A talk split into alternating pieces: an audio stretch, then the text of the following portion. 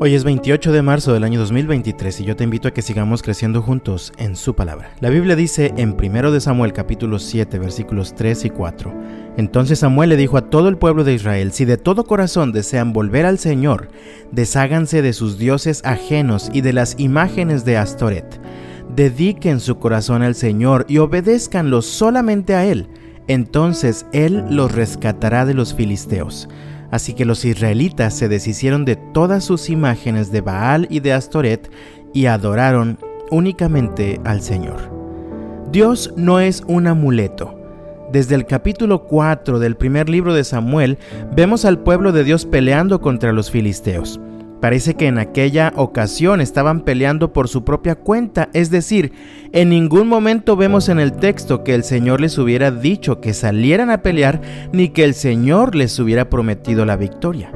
Así que los filisteos comenzaron a derrotarlos. Dice el texto que habían perdido ya a cuatro mil hombres. Entonces, en ese momento de desesperación, mandaron traer el arca del pacto. Este era un objeto que se encontraba dentro del lugar santísimo y que ciertamente simbolizaba la presencia de Dios.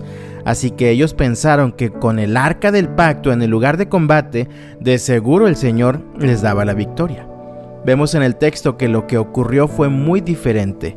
Los filisteos aplastaron en batalla aquel día a los israelitas, hiriendo a unos 30.000 hombres y se llevaron el arca como botín de guerra. ¿Qué ocurrió aquella ocasión? ¿Por qué no les dio la victoria el Señor aquel día?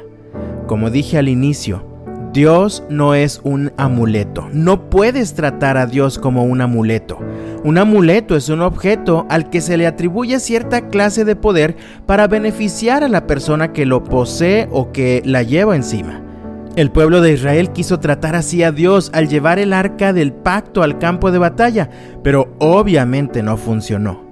Ellos estaban peleando por su propia cuenta sin haber consultado antes al Señor. Además, sabemos que durante aquel tiempo habían desobedecido al Señor llenando el territorio de altares paganos en los que adoraban a dioses ajenos.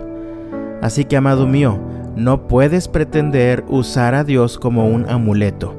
Es imposible pretender recibir la bendición de Dios sin obediencia y sumisión a Dios de nuestra parte. Por esta razón, Samuel le dice a todo el pueblo en los versículos 3 al 6. Si de todo corazón desean volver al Señor, desháganse de sus dioses ajenos y de las imágenes de Astoret, dediquen su corazón al Señor y obedézcanlo solamente a Él. Entonces Él los rescatará de los filisteos. Así que los israelitas se deshicieron de todas sus imágenes de Baal y de Astoret y adoraron únicamente al Señor. Después Samuel les dijo, reúnan a Israel en Mizpa, y yo oraré al Señor por ustedes.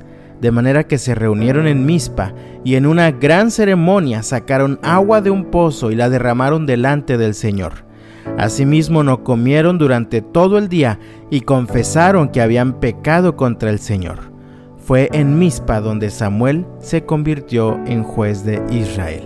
Es muy interesante que en esta ocasión también aparecen los filisteos y quieren aprovechar la ocasión en la que todo Israel está reunido para atacar. Pero ahora las cosas ocurren de manera diferente. Vemos en el texto en los versículos 7 al 11 cuando los gobernantes filisteos se enteraron de que Israel se había reunido en Mizpa, movilizaron a su ejército y avanzaron. El miedo invadió a los israelitas cuando supieron que los filisteos se acercaban. No dejes de rogarle al Señor nuestro Dios que nos salve de los filisteos, le suplicaron a Samuel.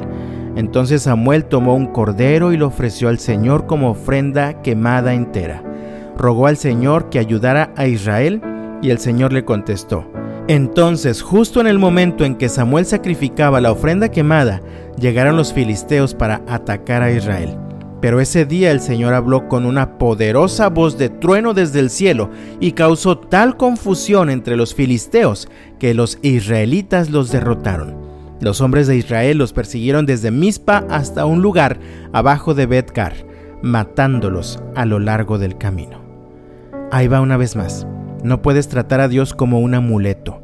Dios es el Dios vivo, nuestro poderoso Creador y quien sostiene nuestra vida en sus manos pero este Dios es digno de toda nuestra obediencia. Así que te pregunto, ¿quieres contar con la ayuda de Dios? Entonces limpia tu corazón y dedícalo solamente a Él. De todo corazón deseo que el Señor te bendiga este martes y hasta mañana.